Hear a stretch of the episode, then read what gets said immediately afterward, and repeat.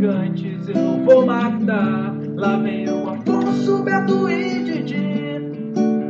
O MRG é assim, só você baixar.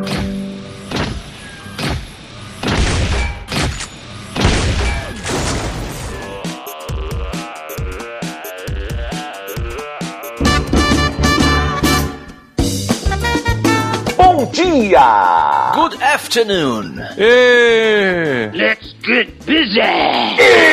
Estamos começando mais um Matando Robô Gigante. Care for tea, my friends. Eu sou o Betrada, estou aqui com Afonso Croft Solano. e diretamente de Brasília. Didi Braguinha, alegria, tudo bem, pessoal? Como vocês estão? Estamos muito bem, Didi. Está calmo, você parece relaxado. Olha, Afonso, obrigado pela sua pergunta, mas não, não tô relaxado. Eu achei que estaria relaxado, achei que estaria agora, entraria num novo.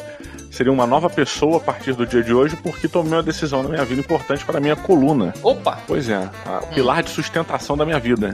é, é um fato. Junto com sua esposa e seus filhos. É, mais ou menos. É, mentira. Porra, agora eu me tornei um daquelas, uma daquelas pessoas que, que senta e trabalha e, e almoça naquelas bolinhas de yoga. Ah, uns bolões, na verdade. É uma bola cadeira. Bola cadeira. Exato, bola cadeira. Eu, achei, eu me tornei esse tipo de pessoa. Uhum. Que bola cadeira é o meu novo assento. Olha aí. E como nosso, nosso amigo é, e seu sócio Anderson Gaveta já vinha falando e já fala durante muito tempo, tem duas coisas na vida que você precisa investir. Uma é num colchão e a outra é na cadeira. E eu fiz esse investimento aí. e comprei, e cara, quando chegou, chegou ontem, eu falei, porra, minha vida a partir de agora vai mudar.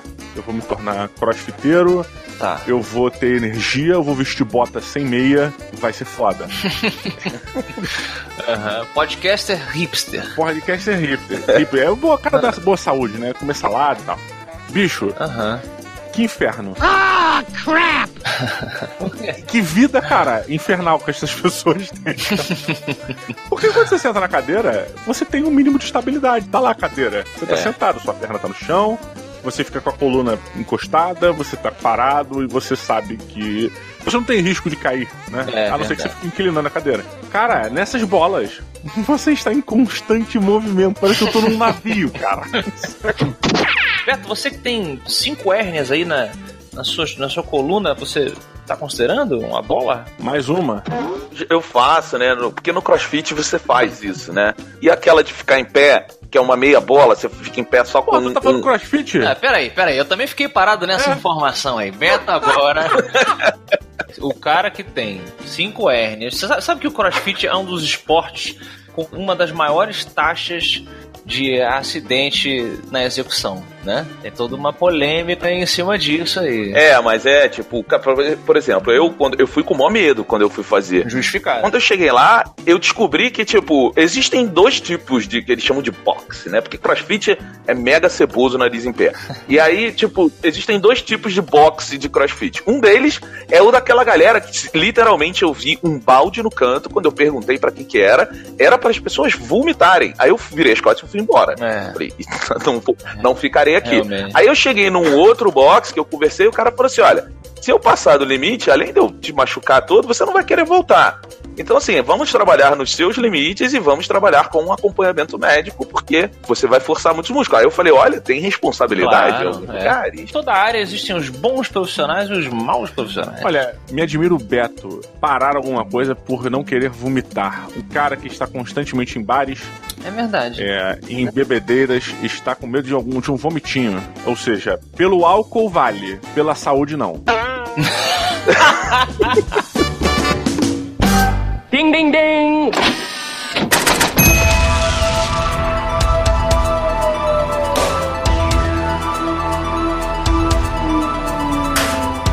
Afonso Solano, tá vendo esse barulhinho da moedinha caindo no cofrinho? Que delícia, Didi. Olha, estamos no cofrinho do robô! Galera, galera da Bahia, um recadinho pra vocês, porque nesse dia 4 de maio, agora no sábado, eu estarei em Vitória da Conquista, no Bahia XP, um evento de tecnologia e cultura pop que vai acontecer no Boulevard Shopping Vitória da Conquista. Às 4 horas vou fazer um palco, bater um papo com a galera, logo em seguida encontrar com todo mundo, autografar livro, apertar a mão, dar um abraço. E então espero todos vocês agora sábado, dia 4 de maio, no Bahia XP oficial, 4 horas da tarde a gente se vê lá.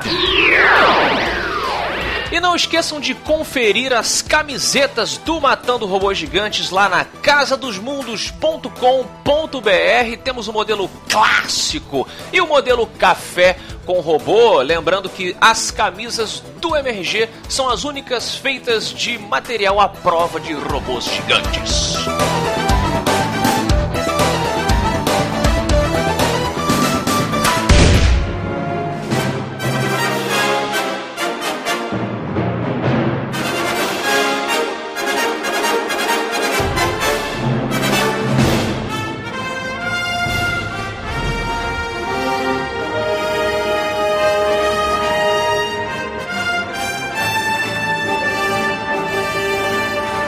Dia 14 de setembro de 2018, tivemos o fechamento de um ciclo, o fechamento de uma saga, de uma grande mulher que só se fode, meus amigos. Estamos falando de Shadow of the Tomb Raider. Que você que se está aí por um acaso ouvindo esse MRG maroto e joga videogame no seu Xbox, está de graça, ok? Então, Afonso Solano, por favor, antes de qualquer coisa, traga-nos a sinopse da jornada final da senhorita Lara Croft. Nossa queridíssima nova Lara Croft, gosto de salientar assim, né? Nesse reboot maravilhoso, na minha opinião. Rapidinho, vai fazer 10 anos. 10 anos e ela ainda é a nova lá. Ainda é nova, não sei, não sei, Diogo. O meu conceito de tempo e espaço é confuso às vezes. Pois é, Afonso, a gente entende esse, essa sua dificuldade com tempo e espaço quando os livros do espadachim demoram. Ah, tomar no cu! What's your language in front of the lady, punk? Vamos focar aqui na Lara, nossa aventureira aqui da sensacional série Tomb Raider, no caso, alguns meses depois do segundo jogo, The Rise of the Tomb Raider, ela está com seu amiguíssimo Jonah Maiava e eles estão aqui dedicados em acabar com a ameaça da Trinity, que é essa organização paramilitar conspiradora que busca é aquela coisa da aventura pulp, né? A galera que quer É. acumular ou encontrar artefatos antigos, mágicos, sobrenaturais ou de grande poder para que possam controlar o destino do mundo. E eles vão parar no México, onde a Lara faz uma besteira. Ela mexe onde ela não deveria mexer. E ela vai tentando desfazer isso nessa corrida com a Trinity, que quer talvez fazer o que ela não quer fazer. É um clássico pulp de aventura aqui nesse fechamento de trilogia.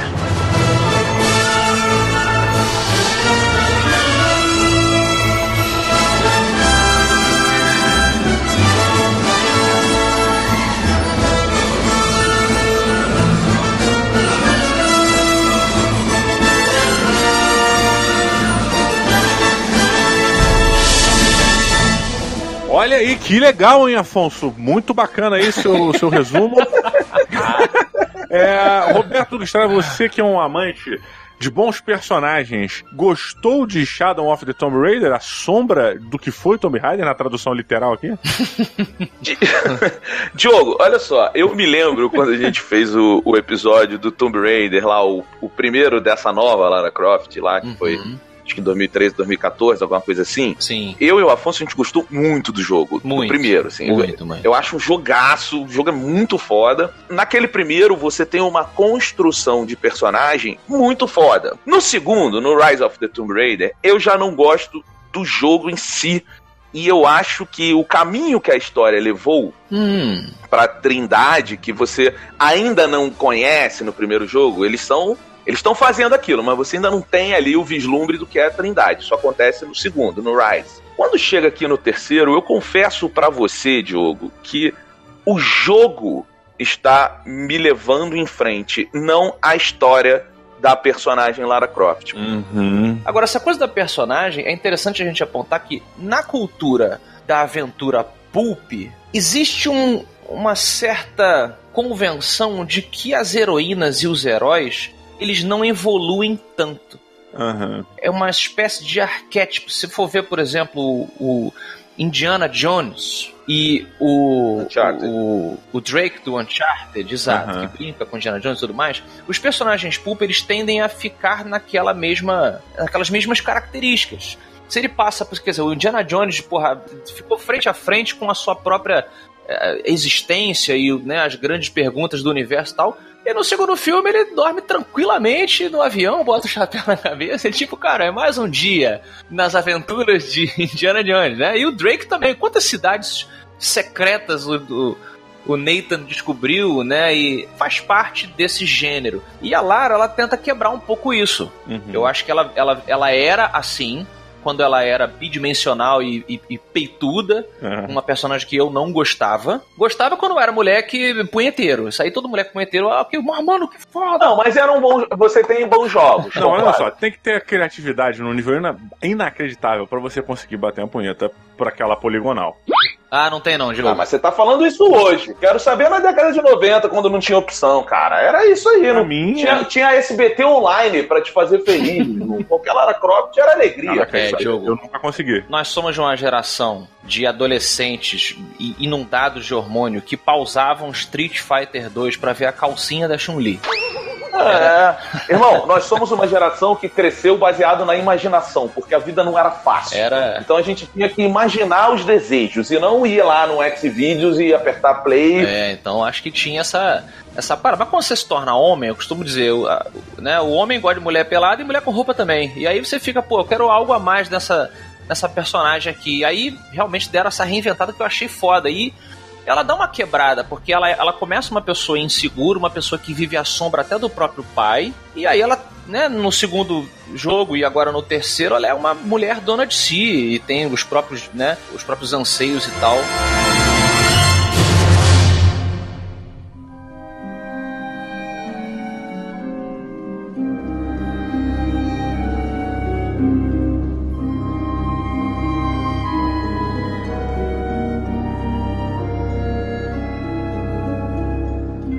Vocês sabem que eu sou aquele cara que lê a porra toda. Uhum. Eu adoro ler tudo pra entender o que até o, a- o próprio jogo, as cutscenes não estão dizendo.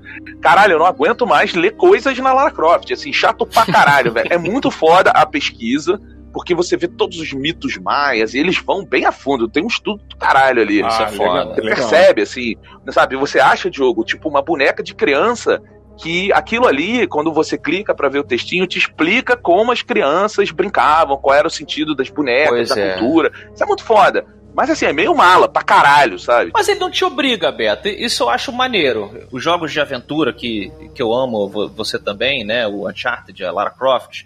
É... E outros também que a gente às vezes comenta, assim, que caem nessa categoria. De repente, um Shadow of the Colossus é um jogo de aventura também. Total. né? Uma coisa que en- envolve ali uma mitologia é, muito complexa, mitos que espelham os, os mitos do mundo real e tal. E em momentos que você para com a sua personagem, você só olha, olha aquela estátua imensa no fundo, aquele desfiladeiro É, é né, no México e aquele rio lá embaixo, ou aquela ruína, com a... cara, é uma quantidade de detalhe inacreditável. Isso pra mim é fascinante. E eu paro realmente pra ler essa história da bonequinha, ou a Lara ela vai é muito maneiro isso. Você não chega a ser um mundo aberto, mas é um, um mundinho que você pode ir e voltar em determinados lugares. Então às vezes você não consegue ler determinada relíquia em tal lugar, porque ele avisa assim, a Lara ainda não tá conseguindo decifrar essa língua. Então você vai lendo outras coisas e a partir dessa coleção É. de informações ela aprende aquela linguagem. Você pode voltar lá e descobrir como é que funcionava aquela câmara do sol, que plá plá plá. Eu acho do caralho, mas ele não te obriga a fazer isso, né? Não, não. E de jeito nenhum ele obriga, mas é- é- eu acho que isso é que é o foda, porque eu fiquei muito preso no gameplay. Porque, assim, uma das melhores coisas, por exemplo, no Rise of the Tomb Raider, o que eu, eu, eu, pirei com o jogo, que eu achei foda, apesar de ter achado o jogo muito mais ou menos, hum. a exploração de tumbas é foda pra caralho é no 2. É bem melhor do que no 1. Um. E é opcional também. É, ele explicando pra galera, você tá andando lá, você tá andando lá indo pra sua direção, X ou Y, Didi. Hum. É, e aí ele mostra assim, ó, tem uma tumba aqui perto. Se você quiser, você desvia do seu caminho. E, cara, essa excitação essa. Eu lembro que uma, tem uma entrevista bacana do criador do Zelda. Shinjiro Miyamoto. Shinjiro. Shinjiro Miyamoto.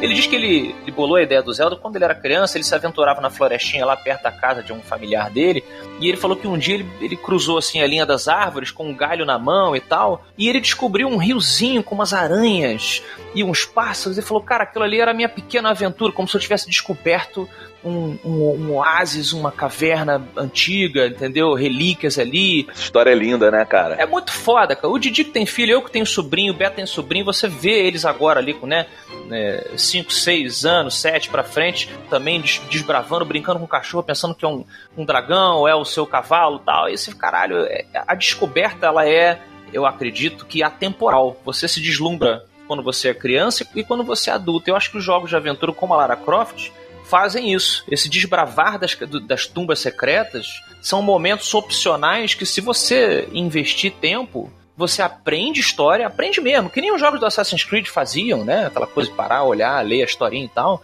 É, e tem esse, essa sensação de deslumbramento, cara, que eu acho que não se perdeu desde o primeiro jogo.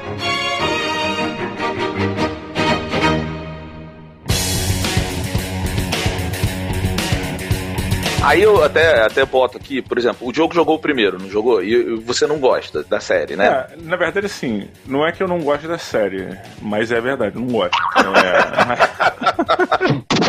Eles, a história ela serve para não para muita coisa, mas para dar um mínimo de coesão àquela jogabilidade ali. Discordo. Isso aí é Doom. Doom é assim, é o um mínimo. A história é o mínimo. Cara, bem, é, no primeiro jogo para mim não tanto faz a história, cara. No primeiro jogo a história é muito foda, tá? É, é, é um puta você você vai com o personagem nas motivações dele. O primeiro jogo é muito foda, cara. Pois é, eu discordo muito porque o tipo de jogo que eles têm, que vocês têm, que a gente tem no Tomb Raider, cara, e que a gente tem no Uncharted também, é, é um tipo de jogo que é você resolver situações específicas e depois você vai pra próxima situação e aí você. Não é necessariamente um puzzle que eu estou dizendo, mas assim, você tem um combate que acontece numa área. Aí você resolve esse combate e você vai para a próxima resolução de problemas naquele determinado momento. Então, é, você é, tá sempre resolvendo esses pequenos conflitos, que sejam conflitos armados, que sejam puzzles, e, e isso vai andando. O seu personagem, ele não evolui na sua mão, ele evolui fora da sua mão, saca? Então, tipo. Não, como assim? Evolui fora da sua mão? Explica para mim. É, ele evolui no cinematics. Você vê as coisas crescerem, as coisas aumentarem e, e, as histórias tomarem outros caminhos, não por decisões que você faça, mas por decisões que o jogo impõe para você. Não, mas aí não é todo jogo que é um, que é um RPG. Esse jogo, assim como Uncharted e assim como outros jogos, eles são jogos que são focados naquela jogabilidade. A história, ela é secundária. Vocês mesmos disseram isso. A história do Tomb Raider, a história de Uncharted, cara, ela é secundária mediante os momentos que você tem ali de, de jogabilidade. História do Uncharted. Oh my god! Você não jogou Uncharted 4? Que é uma puta história do caralho. Cara, o Uncharted 4 é o jogo que mais se destoa da, da saga do Uncharted. Porque ele, primeiro, ele dá uma aprofundada na história do, do Nathan Drake, do, da família dele. Ele apresenta muito mais elementos do Nathan Drake que a gente jamais viu. A gente nunca teve tanta intimidade com o Nathan Drake como a gente tem no 4. E sim, existe essa mudança específica para que você crie esse vínculo ali. É, eu joguei, não sei se vocês lembram, mas eu joguei todos os Uncharted em sequência até o 4. Eu peguei o primeiro, o segundo, o terceiro e o quarto direto. Eu joguei uma semana tudo. E o primeiro jogo do Uncharted, ele é exatamente o que eu estou te dizendo. Ele é exatamente esse conceito de jogo dessa parada. Depois eles vão evoluindo. Tá falando duas coisas separadas. Uma é a questão do desenvolvimento do personagem. A outra é se o jogo ele é story driven ou gameplay driven. Todos os Uncharted, eles são motivados pelo avançar da história. A história leva você a passar por aqueles cenários ali lineares, é isso aí, super concordo contigo. Mas o que impulsiona você é saber o que, que tem atrás da próxima porta, qual é o próximo mito, qual é o próximo desvendar daquele mistério. O Uncharted 1 eu concordo com você, ele é isso. Mas assim, você pega no Uncharted 2, o que fez ele ser esse jogo tão incrível que todo mundo. Tem gente que acha até melhor do que o 4 até hoje e tal. É porque, logo no começo do Uncharted 2, você vê a relação dele criança com o Victor Sullivan. É. Você conhece a Chloe Fraser, que é uma personagem completamente relevante para o final dele lá com a Helena no 4. Então ele constrói um negócio no 2 que passa pelo 3 que se concretiza no 4. E no Tomb Raider, é muito curioso isso que você tá falando, porque assim, é você quando faz a primeira morte que é- é- ela só sente ali o fato dela estar matando uma pessoa quando você no gameplay executa aquela ação. É. Então a história ela vem construindo junto com o personagem. Eu acho que a Lara ela evolui, o gameplay é um resultado da evolução, inclusive no 3, porque aqui no 3 você tem finalmente a Lara sendo o que ela sempre quis ser, que é uma Tomb Raider. E uma Tomb Raider respeitada, onde as pessoas olham e falam: "Ah, você é aquela tal de Croft". E, e por quê? Porque você constrói isso no 1 e no 2. É, e fazendo até o, o espelho que não adianta, né? O, o Uncharted aprendeu com Lara Croft e a Lara Croft aprendeu com o Uncharted. A gente até falou isso, né? Um veio primeiro com o outro, depois o outro veio e se renovou e pegou emprestado e tal. Você aqui resgata a Lara Croft criança em uma fase maravilhosa, maravilhosa. Você pode brincar enquanto criança. Muito legal. Justamente essa coisa, a criança com o galho na mão, brincando ali e tal, se arriscando e descobrindo o mundo que ela depois, quando adulta, vai se arriscar. É, nesse esforço de desenvolver mais a personagem. Eu acho que eles se esforçam bastante em seguir esse caminho que o Diogo bem lembrou aí do 4. Nisso eu concordo com ele. O 4 é, é, deu um salto ali, uma, certa, uma, uma série de coisas, porque também ele estava em cima da nostalgia. Mas a história sempre foi importante. Aqui eu acho que eles se esforçam, mas acaba que a causa da Lara Croft, apesar dela ter um impulsionar pessoal de se interessar por aquele universo, a causa dela acho que cai um pouco pra coisa genérica, sim, no sentido de que ela está lutando contra uma organização do mal. Because I'm evil. Isso é o clichê mais claro, cara, que tem. É por isso que eu tô defendendo esse ponto. Total. E nesse sentido, me deu uma tipo assim: ah, tá bom, ela vai lutar contra a organização do mal e, e vambora, e, e etc. Eu acho que nesse terceiro jogo, aqui eu estou alinhado com o Diogo. O gameplay falou mais alto pra mim do que a história. Ao contrário do 1 e do 2, onde a história e o gameplay andaram juntinhos. Eu tava me divertindo tanto com o gameplay quanto com saber o que, que tinha atrás da próxima porta. Nesse terceiro, eu não fiquei tão interessado. Eu falei, não, beleza, eu só quero realmente descobrir a questão aqui dos mistérios maias e, e pular e atirar e lero-lero. A própria coisa que você citou, que eu acho que é importantíssima para quando a gente tá pensando na história e nessa questão da jogabilidade, que é a questão da origem pulp. É, o Uncharted, ele vem da mesma origem do Lara Croft. No fim das contas, são pessoas buscando tesouros. É, isso. são exploradores de histórias. É uma coisa muito clássica, muito clichê e muito legal, que é necessário para construção e para formação de um personagem desse, que você não expanda muito o senso moral desse cara, porque no fim das contas ele tá pelo dinheiro, tá ligado? Não, Tipo assim, não, não, não. eu estou sendo mega analítico e objetivo. Boy, have you got a wrong number. A gente tem o Indiana Jones, que o Indiana Jones, ele quebra o perfil do herói pulp. O Indiana Jones, ele é o cara que vai caçar é, tesouros, mas é pelo bem da história, ou pelo bem do museu, blá blá blá blá blá blá. O pulp, o, o herói pulp que vai atrás, no fim das contas, ele quer a fama, ele quer a glória e ele quer a grana. Não, não, não, não. Você está equivocado. Não, você está equivocado. Você está se espelhando no Nathan. Não, não tô me espelhando no treta, não, cara. Eu tô me espelhando nas histórias pulps que eu conheço, cara. Mas então, não é. Mas não- isso não reflete a totalidade do personagem Pulp. O personagem Pulp. Eu tenho uma série de coisas do Pulp. Mas o aventureiro, ele está pela aventura. A aventura vai começar. Ele não está nessa. O mercenário é outra história. Tanto que normalmente nas histórias Pulp, o aventureiro ou aventureira tem um oponente que é justamente o mercenário. É, pô, isso,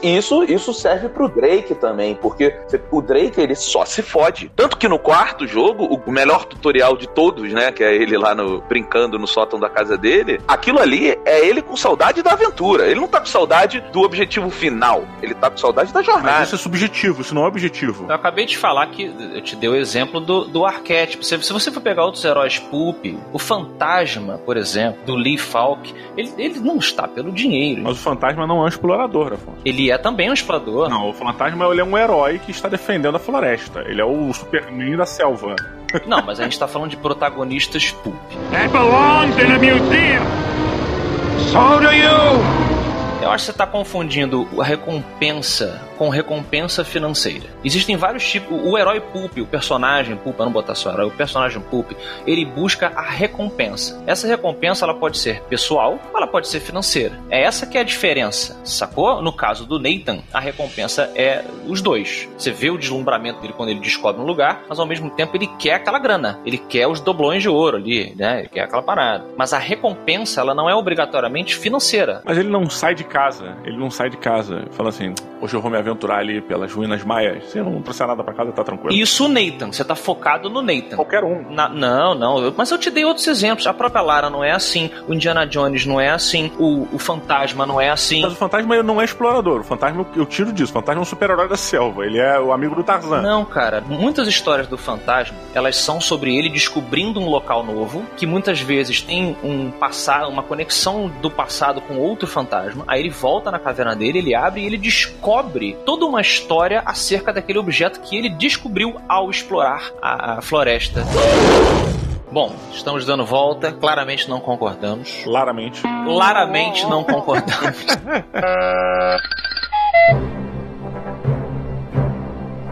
Roberto Duque Estrada, você que gostou desse jogo fraco, caído. Mentira. caído é, porque, cara, na boa, eu lembro do primeiro Lara Croft. Quantas vezes você cai miserável, miseravelmente, e você tem uma das piores. Uma não, né? As piores mortes do mundo do videogame são aqui em Lara Croft, cara. Toda morte que, eu- que a minha Lara Croft sofria era pavorosa. Pavorosa. Eu tinha choque. Eu ficava em choque quando ela morrer porque eu me sentia culpado. Você deixou ela morrer. Exato, cara. Cara, eu acho que eu nunca empalei de tantas formas diferentes no mesmo personagem. Vamos lá, Beto Estrada, você de 0 a 5 robôs gigantes, quantos robôs você traz para Tomb Raider The Shadow of o quê? Of Tomb Tomb Raider. Raider. Olha aí, a sombra... Ah, ela está à sombra de um escavador de covas. Olha, eu acho que ela está projetando a sombra. Isso. Alrighty then. No próprio desenvolvimento do jogo, o que é uma coisa que a gente sempre critica aqui, que é muito interessante, que assim, o, o Tomb Raider e o Rise of the Tomb Raider, eles são do estúdio Crystal Dynamics. Aí no meio do, do, do fez sucesso, o um, o dois nem fez tanto sucesso, mas fez um bom sucesso, tanto que garantiu três, a Eidos tirou da Crystal Dynamics e falou, agora vocês só dão suporte, nós vamos desenvolver essa parada. E aí eu acho que é onde falha, você tirou É. uma história que estava sendo contada na mão de quem estava contando a história. E beleza, você pode ter mais experiência, adaptou algumas coisas de gameplay, mas eu acho que é onde caiu, eu acho que é onde tá o problema no jogo, sabe? Porque eu não me sinto motivado pela história. Eu quero, obviamente, chegar no final. Eu acho a história super confusa desse terceiro jogo, mega mal montada, e os caras ficam botando um monte de mitos e coisas, e a Trindade é uma coisa milenar que vem de umas tribos maias, e aí você fala assim: caralho, velho, deixa pro Assassin's Creed fazer essa loucura, não precisa fazer. É muito bizarro. É, e aí, tipo, fica muito confuso. Mas o jogo é divertido pra caralho, eu tô adorando. Acho que. Eu, eu não sei a opinião de vocês disso, mas eu acho que em 2018, que é quando o jogo foi lançado, pô, você construir uma skill tree de personagem. A gente falou isso do Far Cry 5, também tem esse problema, onde você tem, sei lá, 30 opções, mas você só quer usar 10, porque o resto é super. Tá, eu não preciso disso. Eu acho É. que com- começa a mostrar que tem, tem uns problemas, assim, de, de gameplay, de desenvolvimento, de entendimento do que, que é o personagem e de quem é o jogador que gosta desse tipo de jogo, né? Então eu acho que, assim, fica, para mim fica um jogo três robôs gigantes, talvez só porque eu esteja jogando ele sem pagar na Game Pass. Porque eu não sei, comprando lá o full price, o quanto isso me deixaria chateado. Ah, entendi. Eu ter perdido a personagem, mas ter ganho um gameplay maravilhoso, sabe? Mata de acordo com Afonso Medíocre. Não, é 2.5 medíocre. Ah, então tá acima do medíocre. Porra, parabéns. Mas, mas olha, de tudo que o Roberto falou aí, eu fiquei preso, Afonso, numa coisa que ele disse que eu acho que pode ser a solução dos seus problemas. Eu vou dar uma ligada pra Leia e pedir pro escritor tirar das suas mãos os parachinhos de carvão. Vou pedir pro, pro Pôrio Leonel Caldela terminarem o meu terceiro livro. Pede pros dois, pede pros dois juntos fazerem um coletivo de escrita aí. O Caldela vai entregar um espadachim com 550 páginas. É, tipo, tá maluco, cara. O Caldela é muito foda, mas é muito. Quando você- ele lança um livro novo, dá uma tristeza. Tu fala assim, pô, vai demorar pra caralho pra acabar. Tem que construir uma estante nova só para o livro novo do Caldela. Meu irmão, a gente já sabe que o que o Caldela fizer, a gente não tem o que falar, porque o cara tomou um tiro pela literatura. É verdade. Boing.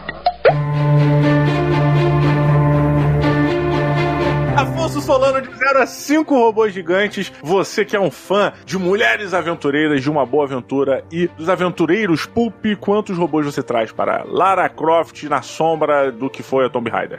Olha aí. e talvez essa seja uma crítica muito interessante sua, voluntária ou involuntária, Didi. Porque eu acho que agora que o Beto me lembrou dessa mudança de mãos no desenvolvimento desse terceiro jogo, né? O Beto lembrou aí, o- os dois primeiros são desenvolvidos pela Crystal Dynamics e esse agora é pela Eidos e a Crystal ficou dando esse suporte, né, Beto? Isso, isso. A Crystal. A Crystal continua. Basicamente, a Crystal tava ali pra, tipo assim, ei, eu posso fazer isso, velho? E não, isso vai dar merda. E até que você me lembrasse disso nesse programa, eu não conseguia entender por que que esse jogo estava diferente dos outros dois anteriores, ao mesmo tempo muito parecido. Same, como é que é aquele meme, jogo? Same but different. Same, same, but different. But still same. But still the same. Então eu falava, caramba, que coisa estranha. Tem alguma coisa estranha no movimento dela, nos pequenos detalhes e na, na forma como a história é contada, que o Beto lembrou, mas eu não conseguia botar o alfinete ali e falar, ah, provavelmente é isso. E cara, agora que tu falou, Beto, faz todo o sentido. Me lembrou um pouquinho o que aconteceu com a série Halo. Sim, sim. Tem essa vibe. Você joga o, o, o Halo que depois foi feito por outra empresa, você fala, caramba, é a mesma cara, tá todo mundo aqui, mas tem alguma coisa off. E eu achei que esse, apesar de eu ter me divertido bastante, eu tô com o Beto, os puzzles são muito foda, a mitologia é foda, o gameplay é foda. O jogo é lindo, cara. É impressionante como é bonito o jogo. cara. Muito, muito bonito, mas tem alguma coisa off. Eles botaram uma coisa de mundinho aberto nesse jogo, mais aberto do que os outros, que você pode parar numa cidade lá, em alguns locais. E você, ah, vou conversar com aquele, aquele desgraçado ali, ver se ele me dá uma, uma side mission. Aí a side mission leva você pra um cantinho. Daqui a pouco você vai pra outra side mission no outro cantinho. Eu não achei que isso combinou tanto. Também não, achei chatão. Achei chato, cara, porque eu quero justamente que a história me leve. E só, só um adendo, o jogo, essa parte que o Afonso tá falando, quando você tem que conversar com os locais, tipo, tem bastante local pra você conversar. E assim, 95% deles estão contando coisas que o texto é uma merda. Então é um saco você clicar ali pra ouvir a história do cara. É, então assim, eu acho que fica essa essa crítica aí do Didi, é é uma é, parece que você tá jogando a sombra dos dois jogos que são muito bons anteriores, mas ainda assim eu acho que é um jogo muito bom. Só, só um detalhe aqui, então, eu- esse ponto que você puxou é excelente, porque talvez isso mereça um 5 robôs gigantes pro jogo. Porque se o objetivo do jogo é ficar à sombra do que os outros dois jogos eram, ele conseguiu isso bem, muito bem. Então, 5 robôs gigantes é o objetivo dele. Nesse quesito, total. Mas é porque fica parecendo, quando fala assim, ah, ficou a sombra, eu não quero um só tão crítico, porque eu acho que o jogo é muito bom, de verdade, assim, tirando esse, esse detalhe, é porque ele, ele fica à sombra dos outros. A gente tá preso nessa metáfora. Os outros são tão bons, né, que você fica, puta, e agora? Como é que a, a galera da Eidos fez um puta de um bom trabalho? Mas assim, porra, é difícil. Tinha alguma, alguma magia ali com a galera da Crystal Dynamics, eu, na minha opinião, que a galera da Eidos falhou alguma coisa. Então, nesse quesito, eu acho que ele perde. Eu vou ficar aí pelos. Eu, vou, eu fico pelos 3.5 robôs gigantes, porque ele me deu muitos momentos de deslumbre. Eu fui. Eu não comprei o jogo, eu não peguei o jogo de graça, eu comprei o jogo no lançamento. Eu sou desse nível. Eu sou, eu sou desse nível de fã, de antecipação. Vocês sabem que eu não sou um cara ansioso, mas para esse tipo de aventura, de experiência, eu sou muito ansioso. Eu sou muito muito apegado a essa coisa da aventura e eu comprei no lançamento e eu joguei, eu me diverti bastante, mas claramente tem alguma coisa que modificou. Eu não quero dizer que quebrou, mas mudou e eu gostaria que voltasse ao que era antes. Então fico no 3.5 Giant Robots. Olha que legal, que legal, Afonso Solano aí falando que gastou dinheiro à toa, muito bacana. Esse, é um- esse é o primeiro ouvinte. Que vacilo, mano.